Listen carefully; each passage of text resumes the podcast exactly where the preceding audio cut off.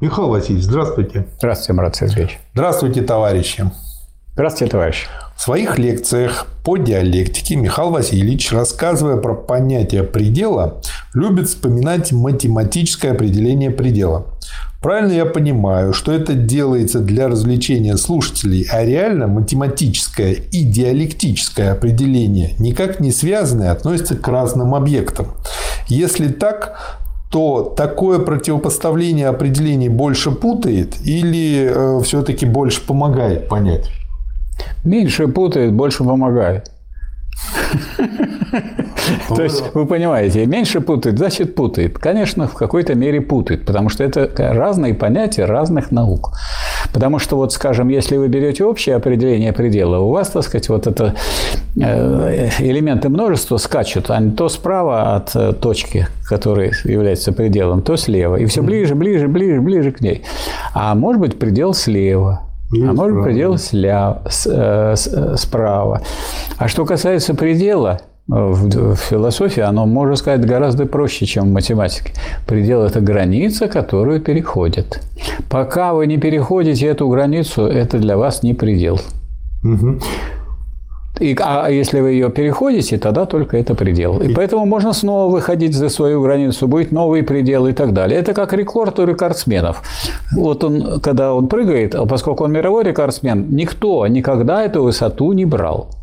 Так, вот он ее перешел, значит, она была границей. Перестала быть границей. Теперь границей вроде становится этот мировой рекорд.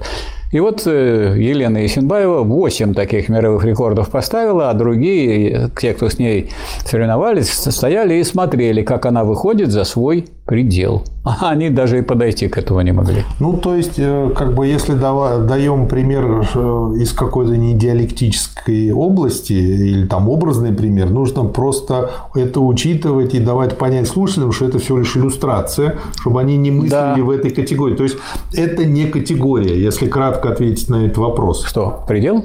Математический предел. Нет, это, да, это не философская категория. А вот предел философии очень важный, потому что вот вы сейчас обладаете определенным уровнем знания. У вас есть знания, не то, что вы эти вопросы задаете не потому, что вы их не имеете знания, а вы хотите что-то уточнить, пополнить и развиться.